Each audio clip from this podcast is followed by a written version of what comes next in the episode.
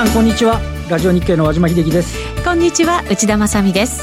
この時間はパンローリングプレゼンツきらめきの発想投資戦略ラジオをお送りしてまいります。このコーナーは YouTube ライブでもお楽しみいただけます。YouTube ライブは番組ホームページからご覧ください。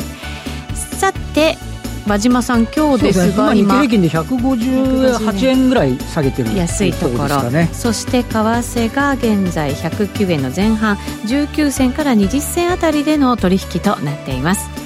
早速今日のゲストをご紹介してまいりましょう。現役ファンドマネージャー石原潤さんです。はい。皆さんこんにちは。石原潤です。よろしくお願いします。よろしくお願いします、はい、ちょっと株は下げてる感じですねまああの12月の反落に注意というね感謝祭ラリーの後によくありがちな動きで。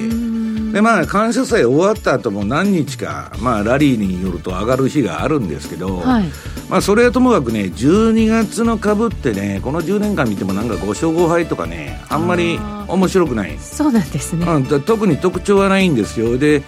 まあ、感謝祭ラリーはそこそこうまくいくんだけど、うん、クリスマスラリーがスカに終わることが多い、大体、クリスマスなんか誰もやってないんだよ、ね、ラリーにしてないですね。投資家がねだクリスマスラリーっていうのはクリスマス終わってから年初の数日を言うんであってあんまね詳しいこと言うとまた言うなっていう話が 出ますんであれなんですけど。そうですか。ただまあクリスマス商戦は好調なスタートのようですね、うん、だからまあとにかくこの時期ね年末の株高いうのはいつでも最近10月から12月まで走るんで、はい、年末高やな淡い期待と。まあ、日経新聞からもらってきた資料なんです。が淡い期待なんですよ、ね、淡いんですか、ええ、去年のなんか痛烈だけ下げがねまだ記憶に残っちゃったんですよ10月から、ね、で大体にして1月3日にフラッシュクラッシュでしょ。あそうでしたね。で私はね今日皆さんにあの申したいのはえー、っと要するにね12月に特徴のあるっていうのは1銘柄だけなんですそれも為替で為替で、うん、12月に特別な動きをする通貨が一つだけあって、はい、まあそれに今参戦してると、まあ内田さんも乗ったってさっき言われてましたけど、あとはね、えっ、と、このアノマリー。はい、とにかくあの、年が変わると、特に円相場がそうなんですけど、90年代はことごとく反転する。円高だったら年内、円安になったり、円安だったら円高になったり。はい。で、それがまあ90年代ことごとく当たってみんながそれに気づいて、2000年代あんまり当たらなくなったんだけど、最近ね、また1月反転っていうのは多くて、で、まあここ20年のシーズナリーチャート見ても株もね、為替も反転が1月あるんで、はい、で今日はね、今ね、ぜいぜい言いながら、もう、出来たてほやほや。このラリー・ウィリアムズの投資カレンダー。今年初めてですよね、これね。悪いのいきなり出すっつって、ね、多分成田さんがちょっとちらっと紹介してると思うんですけど、はい、成田さん今、フォーキャストの翻訳で忙しいんで、私が今日はあの宣伝マンで駆けつけておるという次第でございます。後ほど詳しく伺っていきたいと思います。その前にパンローリングからのお知らせです。パンローリングから12月14日土曜日開催のセミナーのお知らせでございます。まずは日経オプション売り坊さんによる日経225オプション教室入門セミナーが新宿で開催されます。株式投資しか経験のないという個人投資家にもわかりやすく、手堅くコツコツと攻めていく手法を紹介します。怖い、難しいというイメージが強いオプションですが、経験豊富な講師だからこそ、難しい計算は使わず、ポイントを絞って入門者にもイメージしやすいように丁寧に解説します。ぜひご参加ください。そしてもう一つ、今日のゲスト、石原順さんと西村貴郁さんが登壇されるサクソバンク証券とパンローリングの主催によるトレードアイディアの検証と分析の実践セミナーです。マーケットにもシステムにも詳しいお二人がトレーディングツールマルチチャートを使って様々なアイディアを紹介します。受講費無料となっていますので、こちらもぜひご参加いただきたいと思います。マルチチャートはダウンロードできるようになってるんで、お試しがね、パンローリングのページからできるようになってるんで、はい、まあ、これ相当高度なソフトなんですけどね、はい、そんなに難しくないの。ね、すぐ、あの、バックテストっていうか検証して、このシステム、まあ、例えばまあ、さっき、あの、この後資料でお見せしますけど、何やったらいくら儲かるってすぐ出るんですよ。あ、そうなんですか、超楽ですよ。へあの、だからダウンロード版で誰でも何日間だったっけ？あの、何ヶ月かなんか試せるんで。試せる。ええ、はい。あの、1ヶ月は最低試せるんでですね、はい、それでいろいろやってもらったら非常に面白いと思うんですけど。はい。お役立てください。まずはお試しいただきたいと思います。はいもう一つ、今週5日木曜日に B コミさんと遠蔵さんのスペシャルライブ配信があります。どなたでも視聴課長って、視聴可能となって 視聴課長次長課長かよ、本当に。そうですよ。いやもう、いけないいけない。はい。集中集中。そうですよね。えー、改めて、視聴可能となっていますので、えー、質問にもお答えします。ぜひパンローリングチャンネルで視聴してください。なんか市長課長だけが耳に残っちゃいますから、もう一度、今週。サラリーマンでもないのに、どういうワードが出てそうですよね。やばいやばい、汗かいてきちゃった。今週5日木曜日に、ビーコビさんと遠蔵さんのスペシャルライブ配信でございます。はい、ぜひ視聴いただきたいと思います。それでは進めていきましょう。はい、このコーナーは、投資専門出版社として、投資戦略フェアを主催するパンローリングの提供でお送りします。さあ、それでは番組進めていきましょう。今日のゲストは、改めて石原淳さんです。よろしくお願いします。はい、石原淳です。こんにちは。よろしくお願いします。よろしくお願いいたします。はい。えー、さて、今日は下げていますけれども。そうですね。あの、はい、えっと、ニューヨークがね、あの、268ドルの下げになったというところで、まあ、要因としては、もうご案内かもしれませんけども、あの、ISM ですね、はい、の、11月の製造、製造業景況指数が、48.1ということで、えー、市場予想の49.2ぐらいを下回るのもさることながら、えー、10月の48.3からも低下をしていると、節目の50を4か月連続で、えー、下回っている。それと、あとはあのトランプ大統領がアルゼンチンとブラジルに、まあ、鉄鋼とかアルミの追加関税課すぞっていうような、ね、こともあって、はい、えっと、欧州もの株も響いちゃって、フランス、ドイツも2%ぐらい、これで下げていて、で、ちょっと、ドル安みたいな形で、あの、東京市場に戻ってきたんで、うん、朝方は日経平均は300円をね、越す場面もありました、下落幅が。はい。で、その後は、やや、あの、為替も落ち着き、えー、おしめ買いも入りということで、今現状は144円安というところで、うん、えー、若干ね、こう落ち着いてき、えー、ているっていう、そんな動きになってるというところですよね。はい。この ISM が発表されて、為替も結構大きく動きましたよね、うん、まあ、あの、ちょっとやりすぎというかですね、はい、もう業績と株価の乖離が著しいんですね、はい、今。でね、もう IMF は、あの、その世界経済見通し出しとんですけど、これ5回連続下方修正しとるんです発表するたびに下方修正ですよね。そう。ですね。だからもともと経験良くないのに、今は隠れ QE、あの、ストレス、ストレス QE つって、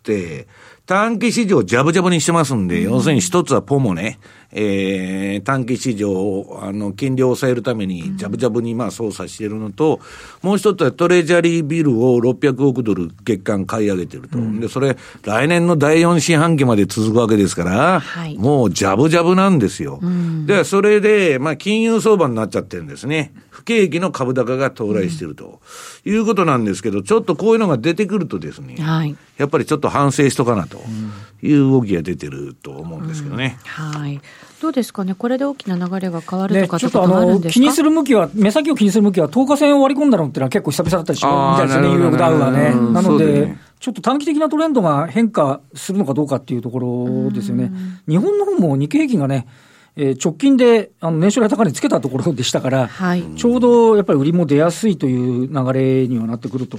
いうところで、あの日本の場合はそもそも外部環境を見定めたい的な動きでずっと来てるんで、あのー、そこのね、外部環境があの引き続きどうなるかなかなか米中の貿易協議もなんだか、あの、香港の問題もあって先進まんぞみたいな話だったり、そ,、ね、そんな中でね、じゃあちょっと今度は欧州ですか、EU にも追加、方面の追加関税だとか、ブラジルだ、アルゼンチンだとか言われちゃうと、はい、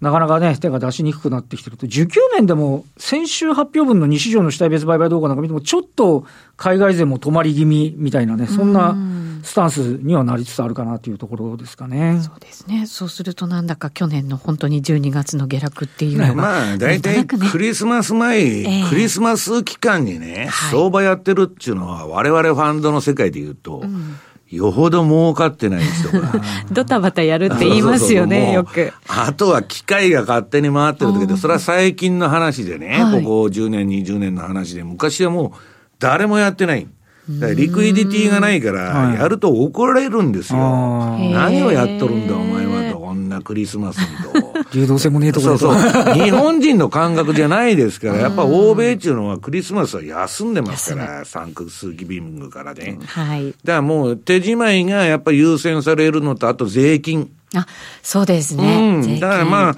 タックスの問題が絡んで、で、本来なら、だからそれの処理が終わって1月に入ってくるっていうのが、昔からの伝統的なパターンだったんですけど、うん、ここ20年ほどですね、1月になると落ちると。ね、1月高のアノマリーっていうのは消えちゃったんですね。なくなっちゃいましたね。私も昔はね、1月がね、1月高と、ね、そうそうそうそう。印象ありましたけど、最近まるっきり聞かないですね。大体株っていうのは1月から4月が一番上がる商品なんですけどね。まあ年間の上げ幅ほとんど稼ぐって言われてたんですけど、最近は10から12の方が結構勢いがいいみたいな感じでね。うんうんうんまあ、なってきてるんですけど、まあ、そうは言いながら、まあ、ちょっとこの季節は、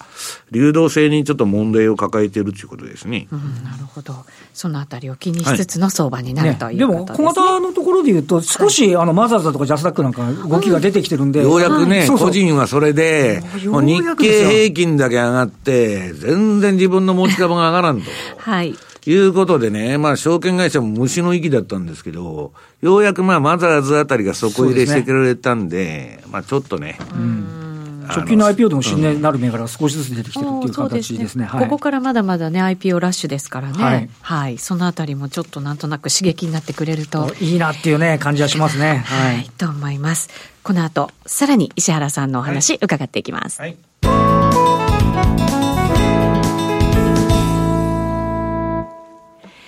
さあ、それでは引き続き今日のゲスト、現役ファンドマネージャー石原淳さんにお話を伺っていきます。よろしくお願いします。はい、よろしくお願いいたします。さて、どのあたりから伺いましょうか、はい、いや、もうあの、資料を持ってきまして、はい、まあ、1ページにですね、これ、ラリー、1ページ、2ページのラリーのカレンダー。はい、まあ、これ、写真はイメージですと書いとるんですけど、ほやほや、出来たてほやほやを、ほやほや。今、あの、皆さん、私はもらってきまして、実際にね、石原さんが運んできてくれました。で、よくね、あの、本当ですよ、本当。そうですよね。いや、ぜいぜい行って、あの、ここにちょうど到着したんですけども、はい、あの、時間のない中にですね、あの、わざわざ持ってきてもらって、駅のホームで受け取ったということなんですけどね。えー、っとね、これね、うんと、ラリーの場合のアノマリーっていうのは、もうコンピューターによる過去の相場の詳細な分析の末に出来上がってて、はい、よくあるじゃないですか、あの、今言っとる、この前も言っとった水星逆行とかね。はいあの、アストロロジー的なものでは全くないんですよ。だから過去、そのどういう動きをしたというね、まあ、ジェフリー・ハーシュっていうのが、あの、シーズナリーの研究っていうのを親子2代やってるんですけど、はい、それラ、ラリーも友達でですね、まあそういう季節要因プラス、まあ彼はもうそのソフトを持ってますんで、検索する。はい。で、それのこのカレンダーの中で、まあその月々のアノマリーですね。はい。ここで買ってうんぬんすると何勝何敗っていうのがまあ出てたり、はい。あとまあ重要転換日ですね。重要日って書いとるんですけど。それってラリーの結構肝のところですよね。はい。で、まあ、本当の詳しいのは、まあ、この後出る、毎年出る、あの、フォーキャストのに、うん、2020年のが、まあ、今、成田さんがやってると思うんですけど、ねはい、あの、いや、まだラリーがつく、あの、できてるのかどうか知りませんけど、はい、最近遅れ気味なんでね、あれなんですけどね。えっ、ー、と、それ、米国市場、日本市場ということで、まあ、あの、私は、あの、思ってるのは、相場っていうのは確率にかけるゲームなんだと。はい。いかに部のいいとこでポジション取るかと。うんだからね、昔あの上司によく言われとったのは、まあ運用者のですね、あの、理路整然と勝って、理路整然と負けなさいと。いうことなんですよ。だからフィーリングであってね、ちょっとバズらがいいとこはちょこっと掴んで、で、ぶん投げましたとか、まあ儲かったでもいいんですけど、何の勉強にもならん。なるほど。たまたまだと。いうことで、やっぱりね、部のいい、いかにエッジを見つけるかということなんですね。でそういう意味では、まあ、ラリーのこのカレンダーですね。うん、非常にいい出来に仕上がってると。そうですね。データに基づいた。これいくらでしたっけ？えー、っとね。えっとね、2800円プラス税金ですね。あ、そうですね。と書いてあります。はい。はい。あの、2800円で市場の、あの、アノマリーがわかると。そうですね。えまあ、需給なんかもあるから、やっぱりそういうアノマリーって、うん、なんかこう、理由がよくわからなくても、この月にはこういう動きがするってありますもんね。うん、だからまあ、あのー、相場っていうのはね、うん、ランダムなんですよ。はい、もうむちゃくちゃ酔っ払いが歩いとるのと同じなんですけど、はい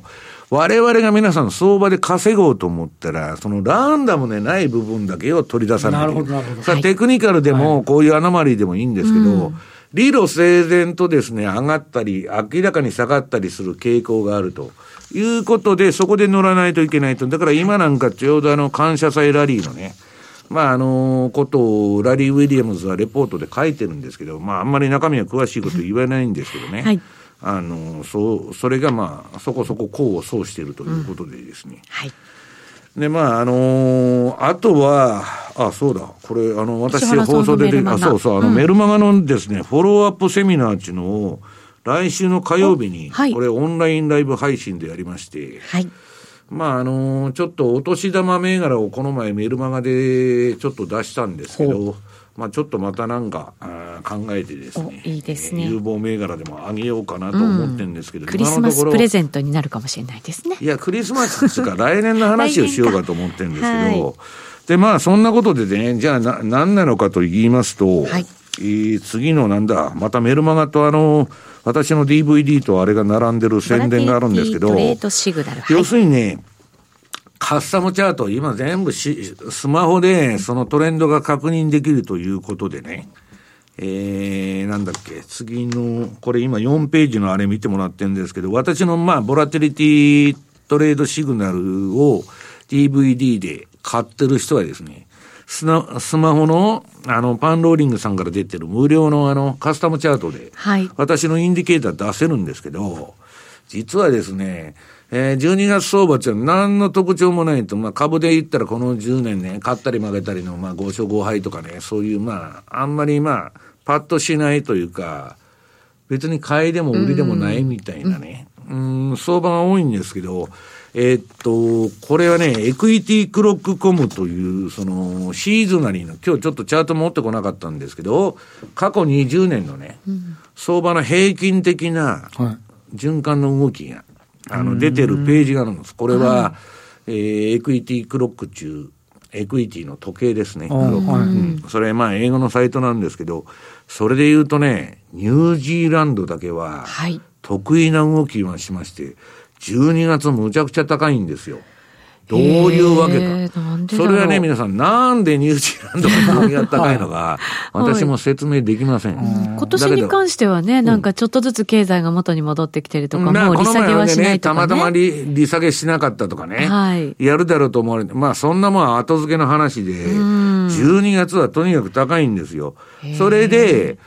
えー、っと、私も解散戦しましてですね。で、まあ、先週のメルマガのフォローアップに、まあ、このニュージーランドドルを買っとるという記事を上げましてですね。はい。で、これが、まあ、えー、資料の5ページ。ニュージーランドドル円の冷やしなんですけど。じわりとね、変わってきて流れが、うん、これはね、いい形なんですよ。あの、すごく長く調整、横ばい相場が続いて、今、低い位置から、えー、この ADX 金色のチャート、あの、ラインですね、真ん中の。あと、赤い標準偏差ボラティリティ。これが一緒に上がっとると。これ、石原さんがずっと言ってきた、本当に教科書的な動きになってますよね。本当にそうなんですよ。俺で、その、相場は21日ボリンジャーバンドのプラス1シグマの上でやっとると。ずっとね。で、これまあ、下のサイドバーが緑になってますけど、上のチャートも緑になって、これ、これ、買いトレンド相場、今。うん、うん続行中なんですよ。で、昨日もね、あの、さっき和島さんが言われたように、あの、円高になる場面があったんですけど、はい、ニュージーだけはビッグとも一緒なんですそうなんですよ、ね。ちょこっと下がりましたけど、すぐに戻しましたしね。だから、このニュージーランドの12月高っていうのはですね、要するに、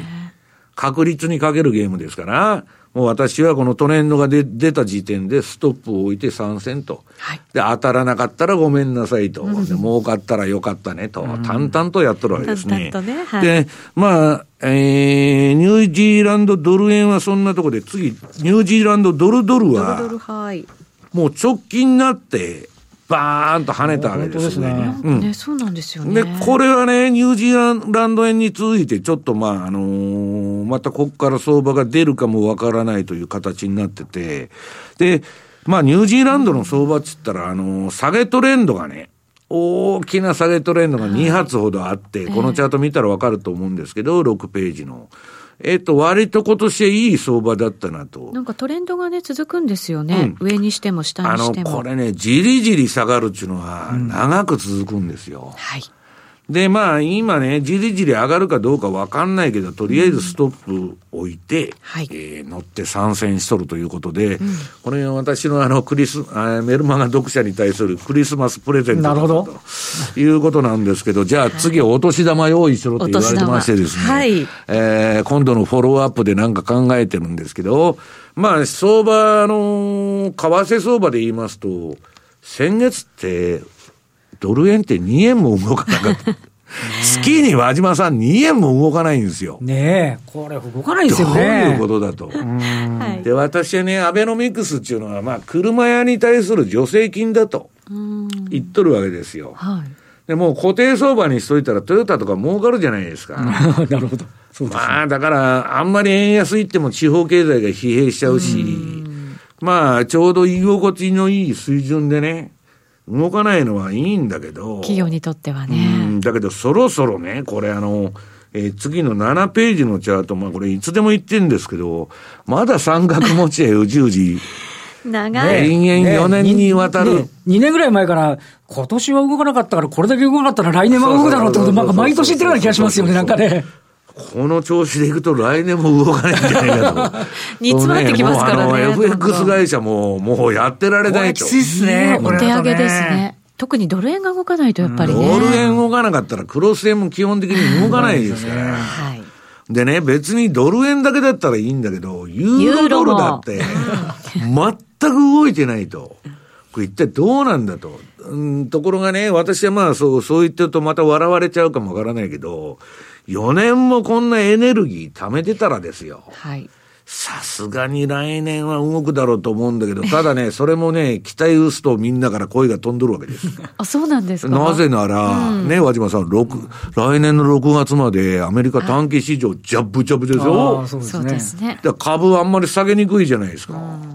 うん、のレンジになっちゃうと、為替も。はい。金利上がろうが下がろうが、この、この頃ね、まあアメリカのドル円は、あの、一応は金利に連動してるんですけど、うんとにかく株がしっかりしてるとリスクオフにならないんで、円高が走らないんですよ。で、市場のポジションは今ね、日本の金融機関で和島さんも長短金利率はゼロで、はい、全部外に持ってってるでしょ、うん、個人も大体円売りじゃないですか。もう膨大な円ショートが溜まってんだけど、なんかあったらそれが巻き戻されるんですけど、はい、そのきっかけがない。うん、なもう6月までジャブジャブだから、とりあえず、で、3月には米選挙に絡んで、あの、代表伝のとこのあれがあるんで、まあ、なんかね、レンジ色はまあ相変わらず強い 強いなということでございますけど。動かない要素は満載と、うん、いうことなんですね。うん、だけど、うん、悪くはなかった。悪くはなかった、うん、みんなね、今年ブツブツ言って、こんな相場ね、もう見てない人も多いんだって。セミナーとか言って聞くと、普通 PL だけは確認してるんですけど、ちょこちょこ動いてると。はいもう毎日同じ値段だから、もう画面も見なくなっちゃったと。で、ついでにレポートも読まない、何も読まないと。それ一番まずいんですよ。こういう時はね、あの、水面下ですごいマグマが、溜まってる、うん、溜まっとるんですよ。だけど、今のところ動かないから何やってるかって言ったら、もうこの番組出てずーっと言ってんですけど、これストキャスの逆張りね。まあ特に ATR チャンネルのバンドの上限加減に来たらもう押し目買いしといたらいいんだと。はい。で、これね、和島さん、内田さん、はい、その、単なるストキャスの533の modified の、まあ、シグナルをこの白抜きの矢印で出しとるんですけど、もうすぐ上行ったら止まっちゃう。下行ったら止まっちゃう。でそこで逆張りやってちょこっと取って終わりというね、まあもともとが皆さん先月の月に2円しか動いてないんですから、こんだけ取れたら御の字なんですなるほど。動かないなりには戦略があるってことですね。そうそうそうですね。で、もっとユーロも動かないと、もうブツブツ、もう、あの、ブローカーは皆さん涙目で、廃業しようかと言っとるんですよ。これでもちょっと前まで下落トレンドでしたけど、今またなんかこう、横ばいになってもみ合いになっちゃってるんですね。うん、余計にね、難しい。ユーロの次の9ページのチャートを見てもらうとですね、皆さん。はい。もう、あの、下げ、下げ方向ではあるんですけど、今ね、ちょっとまた雰囲気変わってきてるんですけどね。これ、逆張りやって、まあ、間違ったシグナルも教えてくれるんですけど、これ例えば20銭やられたらカットとか、タイトストップを入れてやってると、取れるときはそこそこ戻しますんで。んで、まあ、こんなもんはね、トレール注文でやるのが一番いいんですけど、まあ、こんなん相場になってないと。はい。移動平均も横ばいになっちゃってますいや、だから、一体どうなってるんだと。んで、私はね、これをみんながもう、あの、特に私のようにトレンドフォローで、えー、相場で食っていこうという人間に対してはですね、最悪の相場なんですよ。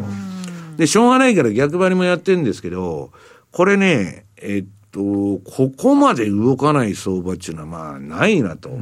でね、みんなファンドマネージャーが言ってるのはね、中央銀行のせいだと。はい。まあ、ここまでね、まあ、日銀さん筆頭にですね、えー、今やってるのは外人と日銀だけですよね、日本のは。はい、もう、売買動向を見ると。で、今日も多分 PK を入れてるのかなんか知らないけど、急に戻してくると。は